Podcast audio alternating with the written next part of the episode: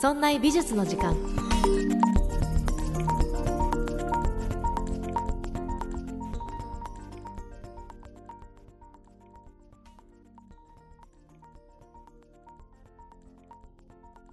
美術を身近にするこの番組「そんな美術の時間」そんなプロジェクトラチがお送りいたします。さて8月19日はですねえー、本日の21時45分から、えー、クラブハウスにて、えっ、ー、と、まあ、ルームをお呼ばれしています。えー、よかったら、クラブハウスやってるよっていう方がもしいたら、えー、21時45分から、えー、来ていただけると嬉しいです。えー、私のツイッターの方でも、えー、リンクを、えー、投稿しておきますので、はい、そんな感じです。えー、ルームのタイトルがですね、えー、ポッドキャストで配信されている「そんな美術の時間」のパーソナリティを務めるラチさんをゲストに迎えてお話を伺います。ということで作っていただきました。あのタイトルからお察しの通り、あの、マジでお呼ばれルームです。インタビューされる感じだと思います。なんかね、今からめちゃくちゃ緊張していて、何、何、何、何、何、何、何、何喋ればいいんだろうっていう 感じです。えー、ホストとして、えー、迎えていただいたのは、えー、ツイッター名だと東京美術館めぐりさん。クラブハウスの名前だと佃由紀さんです。でその方にねお声がけいただきましてえっ、と約30分ぐらいかな、え話をしますので。何何喋ろう。まあ一応ね、あのこういう感じのことを喋りますって言われているんですけど、まあ基本的にポッドキャストで何してるのかなっていうのをまあ、言って聞いていただくっていう感じです。なので、えー、ポッドキャスト普段聞いているよっていう方にとっては、あ、そうそう、そういうことだよねって思いながら聞けると思いますので、よろしくお願いします。ということで、えー、今週は第160回です。ありがとうございます。私、この番組がね、60回から始めたんですよ。まあ、厳密に言うと59回から読んでいただいて、で、60回からね、本格的に始めていきました。で、その中には、えー、年末特番と年始特番っていうのも入っていったりして、えー、番組の回数としては100回以上、えー、更新をしていると思います。ですが、まあ、こうやってね、テーマに沿って、毎回喋っているっていうカウントで言うと160回、え100回目を迎えることとなりました。ありがとうございます。まあね、あの、約2年、やらせていただきまして、うん、なんか先週もちょっと感想を話したんですけど、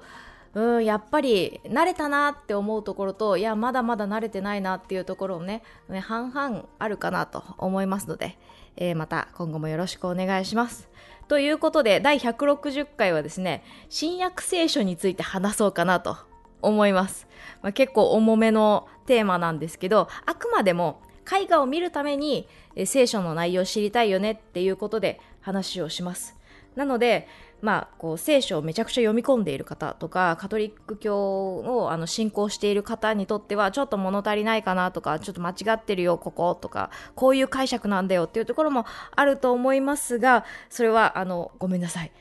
えっと、あくまで絵画を見たいっていうのが目的でちょっと話をしたいと思っていますのでどうぞよろしくお願いします早速本編に入っていきましょう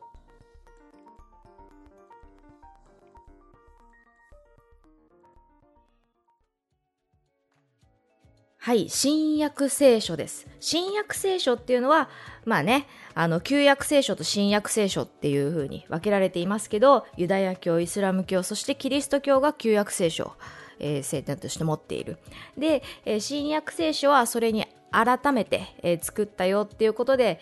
えっと、まあ、キリスト教で、信仰されているものですね。イエス様の物語です。え、この旧約聖書から新たに愛とか平和を唱えたよというのが、まあ、新約聖書の主なテーマになってくるかなと思います。旧約聖書っていうのはね、あの、戒律を守れば祝福するよっていうのが大きなテーマでした。だから神様っていうのは人間に対して何度も何度もチャンスを与えてくださる。だけど人間はそれを毎回無駄にしている。で、神様はそれに対して怒るんですけど、まあ、そのノアの大洪水を起こすとか、出エジプト記ではこうファラオに神は何度もチャンスを与えるんだけどファラオはまあ、こう自分のため私利私欲のために使って悪質な犯行を繰り返していたとでそれで神が怒って、えー、破滅に、えー、導いてしまった。そしてねモーセたちがねこう出エジプトエジプトを出てしまったっていうエピソードがありましたよね。あとはダビデオの登場の時にあの敗者、えー、ペシリデ人っていう人たちが、まあ、そういうあの何度も神様に与えられたチャンスを無駄にしたのでダビデオが登場して勝者になってっていうことをしていきました。でその怒ってだけど神様は何度も許してくれる。そして祝福を与えてくださるっていうこのループを何度もしていたのが旧約聖書でした。じゃあ新約聖書はどうかというとあのこの、えー、祝福される祝福されて誕生した救世主が現れましたよというところから始まりました。なのであの新約聖書っていうのはその旧約聖書みたいにルール守ればあの祝幸せになれるよっていうことではなくってもうイエス様を信じれば祝福されますよ。イエス様が全て肩代わりをしているからイエス様を、えー、神の子と信ずればあるいは共に生きる神だと信じてさえすれば、えー、あなたは救われますよ。そういう教えが新約聖書なんです。ということで新約聖書の大きなテーマというのがイエス様を信じるっていうことなんですね。イエス様がいかに人の子ではなく神の子であるか。それを証明するために旧約聖書を使うんです。旧約聖書は神と預言者がどんどん登場してくるじゃないですか。ね、だから神の存在っていうのはこういうことをされる方、え神とはこういうものである、え預言者とはこういうものであるっていうのが書いてある旧約聖書。これを新約聖書はいろんなところで引用するんですね。だからあこれは特別な人なんだ。イエス様って特別な人なんだ。あ神様が言っていたこのあれと一緒だ。あモーセが言ってたこれと一緒だ。アブラハムがやってたのとこれ一緒だっていうのを、えー、随所に交えながら新約聖書というのは構成されています。さてそんなねイエス様を信じなさいと教えている新約聖書。絵画で押さえるポイントは4つの福音書そしてヨハネの黙示録。この辺りで、まあ、聖書って全体像どんなもんかなっていうのを見ていこうかなと思います。4つの福音書では、イエス様が誕生したところそして亡くなる、処刑して亡くなってしまうそして復活するまでを主に描いています。そしてヨハネの黙示録ではえ人類が滅亡する。そしてえ最後の審判が行われますよ。そのこの世の終わりを示すというのが黙示録です。そんなえ4つの福音書そしてヨハネの黙示録のエピソードの中でえ代表作4作品4つの絵画作品を紹介していきながら、まあ、新約聖書どういうものかなっていうのを話していこうかなと思います。この4つ、1つ目に受胎告知。ね。天使が降りてきて、マリア様のとこ降りてきてっていうやつね。で、2つ目に、ラザロの蘇り。いや、ごめんなさい、それは聞いたことありません。全然見たことありませんっていう人も大丈夫。ラザロの蘇りというエピソードをちょっと話をしていきます。そして3つ目に最後の晩餐。ね、レオナルド・ダ・ヴィンチの書いてあるの、あの最後の晩餐の絵画作品。あれを元にします。そして4つ目に最後の審判。ミケランジェロが書いた超大作です。この4つの絵画作品、受胎告知、ラザレのよみがえり、最後の晩餐、最後の審判、これを通して、えー、聖書、一緒に読み解いていきましょう。はい、まず受胎告知です。聖母マリア様がね、あの妊娠しましたよっていうエピソードですよね。これはイエス様の誕生エピソードの一つでございます。マタイの福音書ではこの旧約聖書の直後に新約聖書のエピソードをつけているんですね。だから旧約聖書の最後っていうのは、えダビデたちダビデ王たちが築いた王国が崩壊しますと。で次は預言者の時代になっていきますよというところで終わります。その後新約聖書で、えー、イエスの系図っていうのがダビデとかアブラハムらとつながるように、えー、マタイの福音書では描かれている。イエス様これから登場するイエス様が選ばれし者だよっていうのをもう生まれた頃からの生まれたエピソードから、え、どんどん盛り込んでいます。旧約聖書の最後預言者の時代からリンクさせるように最初は始まります。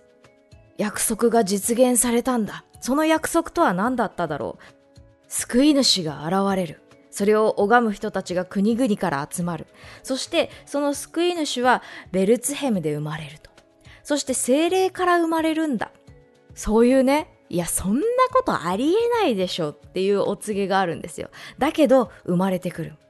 それがイエス様だったと。いうエピソードです。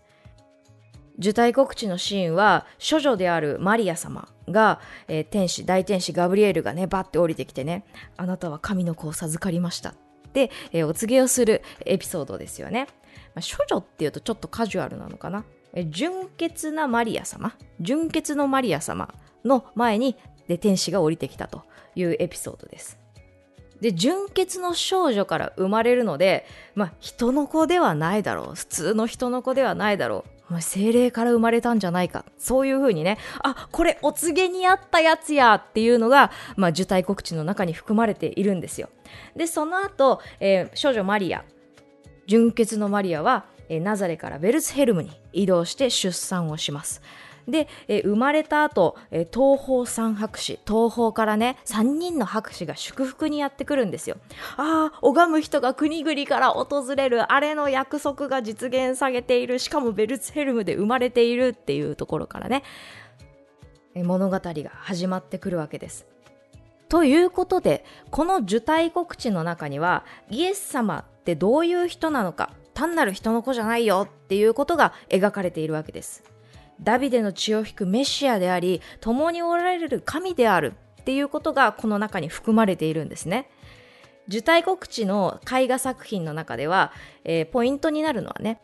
純潔を象徴する白い百合をマリア様が持っている。あるいはこのそばに置いてあるというのが、まあ、作品として描かれているかなと思います。さてとんでもない方法で生まれてきましたイエス様。その後ね何回も奇跡を起こすんですね。福音書では印という言葉を使っています。ヨハネの福音書では印という言葉を使ってイエス様の数々の奇跡のエピソードを描いています。例えばね水をワインに変えますとかね。あれなんか鋼の錬金術師でやってたと思うんだけど、まあ、そういう奇跡を起こします。あとは人を癒します。ね、怪我してる人とか病気の人を、えー、癒す。っていう奇跡を起こす群衆にパンを与えますがでそういうこと何度も何度も奇跡を起こして感動する者もいれば、えー、反感を買う者もいるとでこの反感を買うっていうことが、まあ、後のね処刑のきっかけとなっていってしまいますこのピーク感動と反感のピークに立ったのがラザロという人を蘇らせたエピソードにあるんですこちらの作品はね、あの、バロック期に活躍しましたレンブラント。レンブラントという画家が、あの、ラザロの蘇りという作品を描いているんですね。神々しくあの光っているイエス様。そのイエス様が右手をパッて天に上げてるんですね。で、そしたら、看護家かなんかに入っている人がこう、むくって起きてきているっていうシーンなんですよ。で、周りの人がちょっとびっくりしてるっていうね。ああ、なんだ、ラザロ蘇ったっていうシーンをあのレンブラントが描いています。まさかイエス様が死んだ人を蘇らせるなんて、それで驚いて感動した人もいる。それと反対に、このラザロの蘇りが、え処刑される一つのきっかけになってしまうということなんです。このラザロがいた場所というのはイエスを付け狙う者たちがエルサレムにいたんですけどエルサレムの近くだったんですよ。だからイエスはラザロを蘇らせるためにはラザロを救うためにはあの自分を危険に侵さなければいけない。その敵がいるところ敵地のところにバッて行かなくちゃいけない。そんな中で目立つ行動をするというのが、まあ、ヨハネの福音書に描かれています聖書全体を通して言えることはこういうふうに、えイエスに対してあの共感する者はあなたこそメシアだと、え絶賛する者もいればものすごく反感をかあの反感を持っていたっていう人も描かれているんです。まあそうですよね。だ例えばさユダヤ教を信じている人にとってはあの神様って唯一神なんですよ。だけどイエスが言ってるのって私は神の子である。しかも私は神と同等であるって言ってるからなんて神に侮辱しているものなんだって。ユダヤ教の人たちとかそう思いますよね。だからえキリスト教イエス様を信じていない人にとっては別の宗教を信じている人にとってはイエスっていうのは脅威なんですよ。だからどんどんねこいつは殺さなくちゃいけない。異端だという人たちもどんどん出てくるということなんですね。さあそしていよいよイエス様は処刑されてしまいます。その前日最後の晩餐レオナルド・ダ・ヴィンチの代表作ですよね。イエス様と12人の人たちがこう食事をしているというシーンです。この最後の晩餐はユダヤ教の行事で杉越の食事杉越の祭りっていうのがあるんですね。エルサレムではその杉越の祭りの準備としてねあのずっと準備をしていたんですけどイエスがその祭りの直前にエルサレムに到着をしています。そして、えー、その前日の食事杉越の食事というのを取られている。そのシーンを、えー、最後の晩餐では描いています。3つの福音書には、えー、パンを、イエス様の体そしてワインをイエス様の血だというふうに形容していてそれを弟子たちに分け与えている、え、要するにイエス様の一部っていうのを弟子たちに分け与えているよっていうことが描いています。そして、えー、名シーンこの中に裏切り者がいる。ね、イエスが言っている場面ですよね。で裏切り者っていうのは、えー、マタイの福音書では、え、ユダという人物を、えー、取り上げています。ユダは、え金目当てで、祭司長たちにね、イエスを引き渡しますよ、その代わりお金くださいねっていうことで裏で取引をしていました。ユダをね、絵画で描くという時に、このエピソードが元になって、なんかね、ちっちゃい袋、お金が入ったちっちゃい袋を持っている人、これがユダだよっていうのをね、描いたりとかしています。この最後の晩餐では、まあ、裏切り者がいますよ。そして、あの、自分がこの後、死ぬ処刑されるというのを案じているというシーンが描かれているわけなんですね。でこの後イエス様は処刑されます、えー、自らを神の子そして神と同等にあるって言ったことが罪だとされて十字架に貼り付けになりますしかし、えー、それで亡くなって処刑されて亡くなるんですけど、えー、数日後墓は空になっていた。イエスは復活したというエピソードで、えー、幕を閉じる。4つの福音書は幕を閉じるということになります。この最後の晩餐のねユダのエピソードを見てみるとあこいつ悪いやつだってね。この最後の晩餐のシーンだけを見ると思ってしまうんですが、まあ、聖書全体を通してみると福音書全体を通してみるとイエスに対してイエスがする行動言動に対してよく思う人と悪く思う人がいるんだよっていうことが対比で描かれているということが分かります。まあ、それの一部として、まあ、ユダっていう、ね、登場人物が出てきたのかなという感じです。それでもイエス様はこの良いと悪いとも思っている人たちも全ての人類人間を許しそして愛しているんだというのがえエピソードで随所に描かれているというのが、まあ、聖書の4つの福音書に当たるかなというところでございます。そして最後の作品。今回ご紹介したい最後の作品は最後の晩餐。ミケランジェロの代表作ですね。あの話をしたいと思います。えこれは、え4つの福音書の後、えー、ヨハネの黙示録の中に描かれている人類の滅亡そして最後の、えー、終末のエピソードを描いています世界最後の日にね7人の天使がラッパをブーって吹くんですよ。そしたら死者がどんどん蘇ってくる。その死者たちが天国に行くのかはたまた地獄に行くのかというのを、まあ、天秤にかけられたりとか。ミケランジェロの最後の審判ではあの本にねもうリスト化されてるんです。こっちが天国に行く人のリストです。こっちが地獄に行く人のこの名簿ですっていうのがバーっと書いてあるっていうのが、まあ、画面の下の方に描かれています。そして、えー、画面の中央にはイエス様と聖母マリア様がいてでその周りを囲むように人々が位置されています。天に昇るもの地に落ちるものそして世界の終末のエピソードを描いているということでございました。さあいかがだったでしょうか？受胎告知から始まって、えー、最後の晩餐を経て最後の審判世界の最後の話を終えまして、えー、聖書の話をしていきました。もちろんねこの中にいろいろ細かいところはいっぱいあるし、えー、なんだったら最後の晩餐のさあのユダのエピソードっていうのはあのヨハネの福音書には描かれていないんですよ。むしろあのユダが裏切ったっていうよりはイエスが私がイエスだって自分から名乗ってるっていうね、エピソードが書いてあったりとかして、まあ、いろいろ複雑に絡み合っているところではあります。大事なのは、聖書、新約聖書というのは、イエス様を信じましょう。これが大テーマとして置かれているよというところでした。それを実現するためにキリスト教のカトリックでは聖書で教えられているエピソードや詩に加えて絵画を使ってイメージ共有をしたよということでした。イエスが神の子、そして共に生きる神であるっていうメッセージを民に伝えるために絵画というのは描かれていったのかなと思います。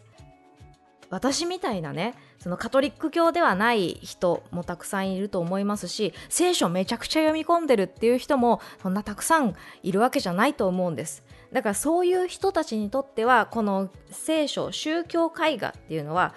まあ、どうやって見ればわからないとりあえず細かく絵が描いてあるとかなんか人のこの表情がちゃんと描かれてるなとか色使いが好みかなっていうような、えー、物差し絵を見る時の物差しってそういうのでねまあ主に使っているかなと思います。だけど当時の人たちにとっては、えー、信じるための絵だっていうところの物差しを持っていますのでイエスの表情行動っていうところが、まあ、共感のもとになっているかもしれない。あるいはえ再現性ストーリーの再現性がえあるかないかっていうところで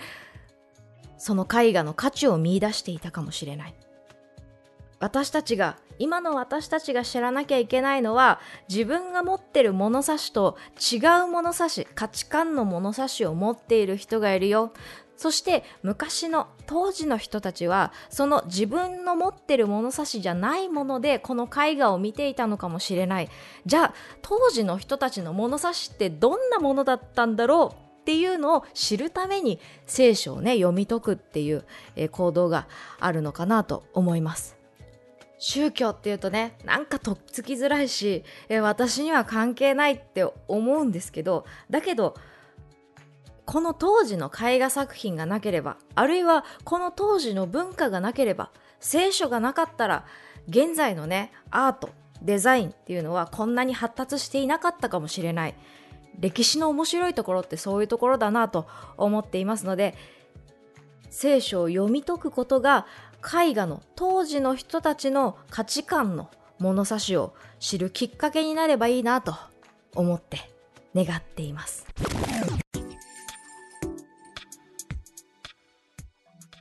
さて、いかがだったでしょうか？今週の配信はここまで。この後、audiobook.jp ではおまけ音声をつけています。今回のおまけは、クリスマスって何だろう？です。今回新約聖書の話をしてきました。イエス・キリストの誕生祭として知られるクリスマス。だけど、元ネタは何だったでしょうか？今回はそんな話をしていきます。えー、いつもはアートとか美術の話を中心にしていきますが、えー、今回はね、一つの豆知識として聞いていただけると嬉しいです。